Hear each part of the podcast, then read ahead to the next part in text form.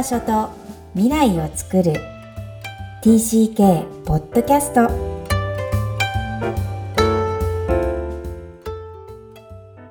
皆さん TCK ポッドキャストへようこそナビゲーターのふみですみきこさんよろしくお願いいたしますこんにちは。ダジャーハオ。Hi everyone.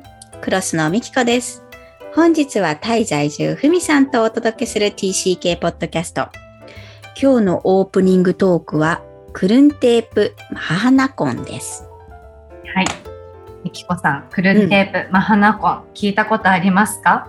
さっき打ち合わせで初めて聞きました。なんじゃそれですか？ど何これ？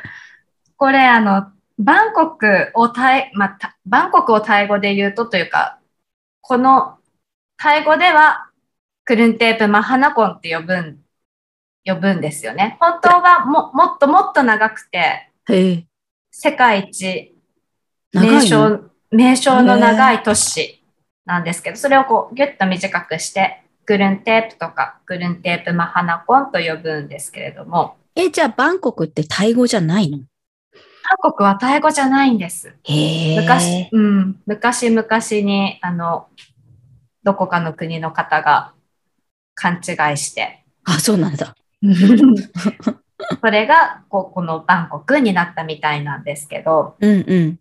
でこれがあの先月かな？うん。あの名称、正式名称を変えますっていうニュースがあって、うん。結構みんなびっくりした話があるんですけど、ん。あの、あの結局両方使えるんです。あの、クルンテープマハナコンでもいいし、うん。バンコクでもいいってずっとそうやって言ってきたんですけど、はいただ表記上、あの、バンコクっていうのがこう、カッコ付けになって、正式にうはクルンテープマハナコンというふうに。えーじゃあさ、結構フライトとかどうなんだろうね。ね、あの、観光とか、やっぱり外国人はずっとバンコクを使っていい。もうタイうん、たタイ語だと信じきってたもん。タイ語 じゃないんですよ、ね。知らないと思うよ、みんな。うーん。タイ語がもしかしたらなまって、なまったのかな？うんなまってバンコクってなったのかもしれないですけど。へえ、それショッキングだね。自分の国の首都なのに、うんそれをさ、なんか、ね、違うな読み方にされてたなんてね。そうそうそうなんですよね。だから、あうの、んちょっとね、あの、どこから来たの？とかって、タイ国内旅行してるときに、うん。あの、クルンテープだよって言うと、タイ人はね、すごい喜んでくれるんですよ。最後わかるの？って。うだから。ね、あの、ぜひ、バンコクにお越しの際には、クルンケテープ。ー。はい。クルンテープに行きたいと言ってみます。うん、素晴らしい。はい。えー前回、はい。116回より、え TCK のための健全な基盤をお届けしていますが、うん今回は親子関係にフォーカスしていきます。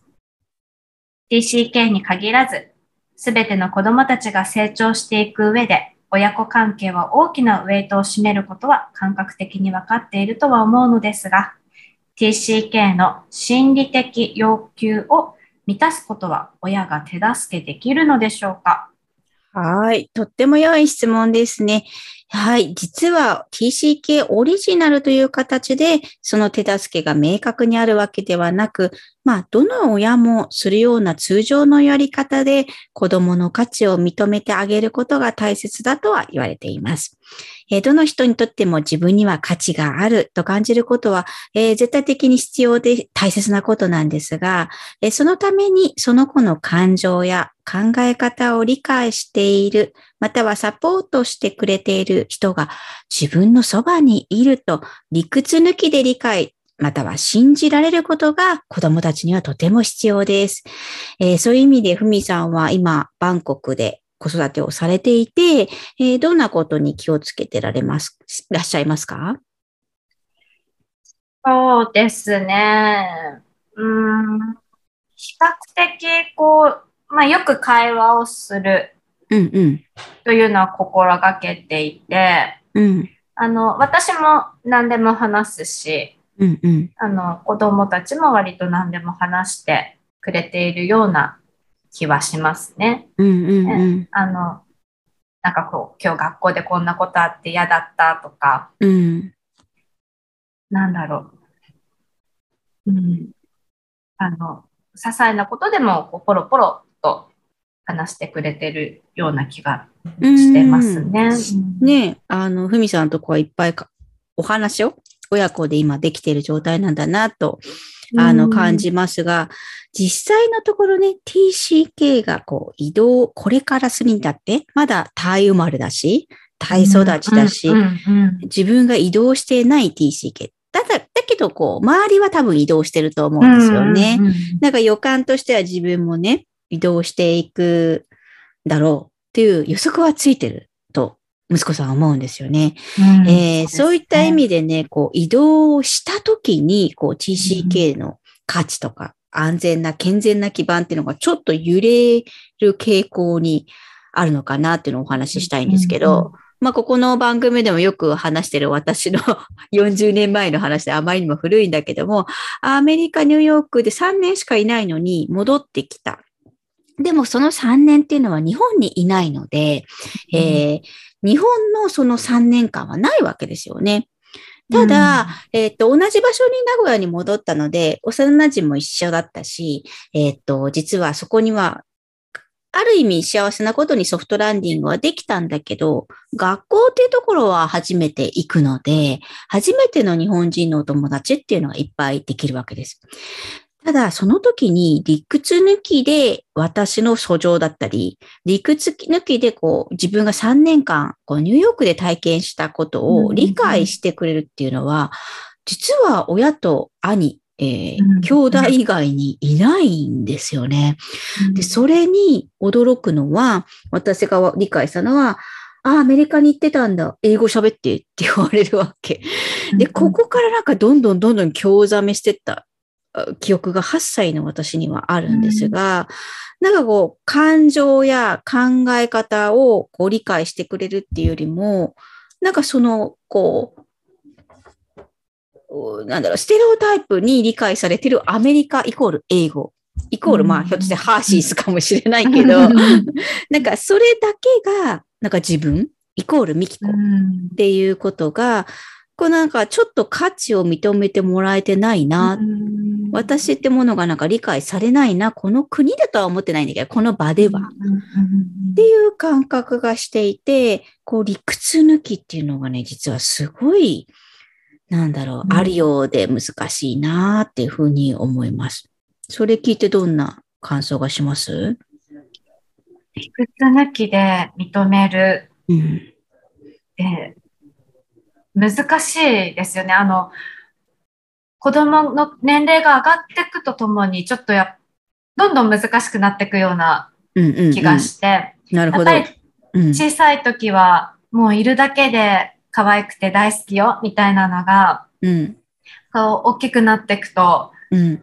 まあ勉強が、お友達がとかっていうのが入ってきて、うん。ただただ存在を大切に感じるとか、存在を大切に思ってるんだよって伝えるとかっていう機会が、やっぱり減ってきているような気がして、うん。あの、今のお話聞いて気をつけなきゃなと思いました。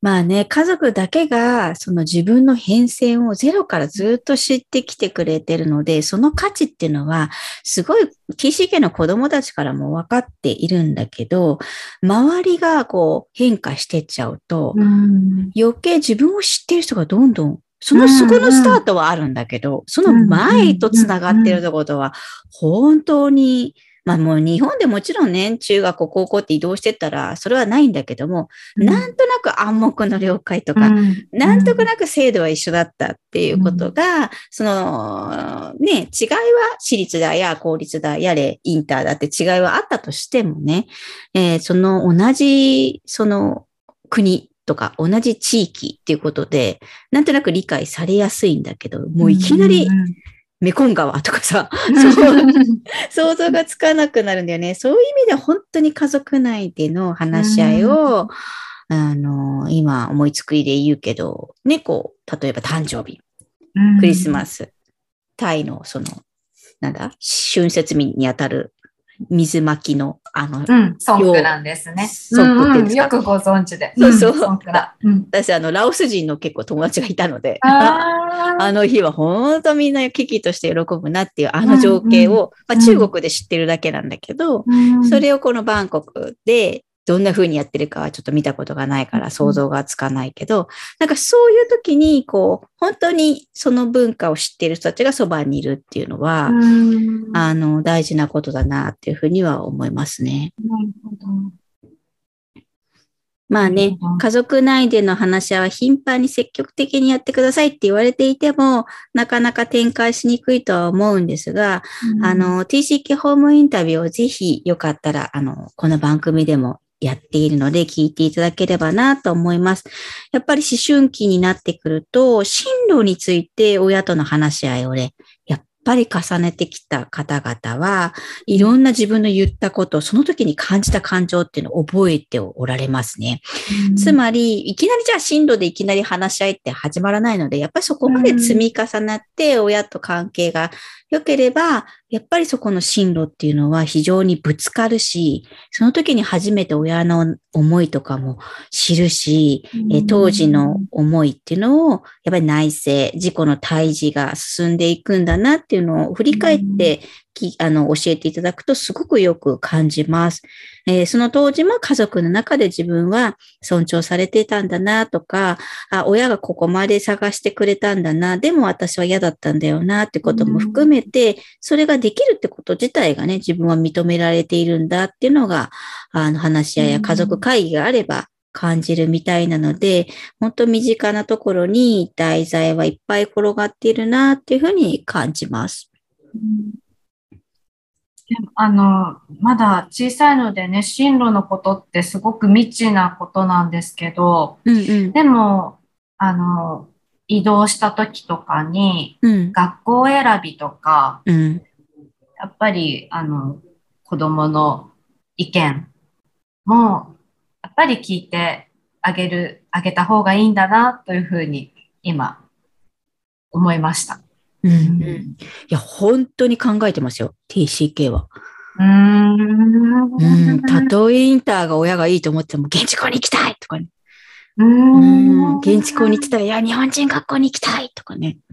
うん。途中であの思春期は私はアメリカにいなかったので、ここまでいろいろ皆さん思ってるんだなって本当に学ばされますし、でもそれを言えてるっていうこと自体が親の力だったり、ううんん、まあ成績が悪くなっても、もうあっけらかんとしてる親に救われたとかね、あおっしゃるのを見て、まあなんてすごいんだ、お母さんはっていう感心させられるなっていうのはすごくあります。うん。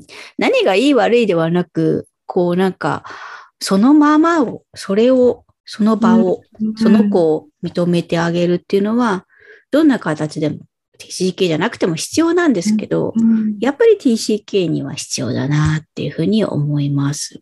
うん。うんあの、心に留めておきます。そうですね。それでは、本日のポイントをお願いします。子供の価値を認める人の基本的な心理欲求、意義のある人間関係、貴族意識、そしてやっぱり自分は意義がある、価値があるという感覚は自尊心に深く関わります。そして今後の人間関係も左右する大事な必要な要素です。移動が多い TCK だからこそ、それらを親子関係をベースに強く、えーたくましく、えー培ってほしいなと願っています。今日も TCK のいろんな気持ちにありがとう。この番組では、お悩みや質問を受け付けています。また、TCK をさらに知りたい方のために、TCK オンライン基礎講座も開催しています。詳細は、育ちネット多文化で検索して、ホームページからアクセスください。さらに、ポッドキャストを確実にお届けするために、購読ボタンを押して登録をお願いいたします。みきこさん、ありがとうございました。ありがとうございました。バイバイ。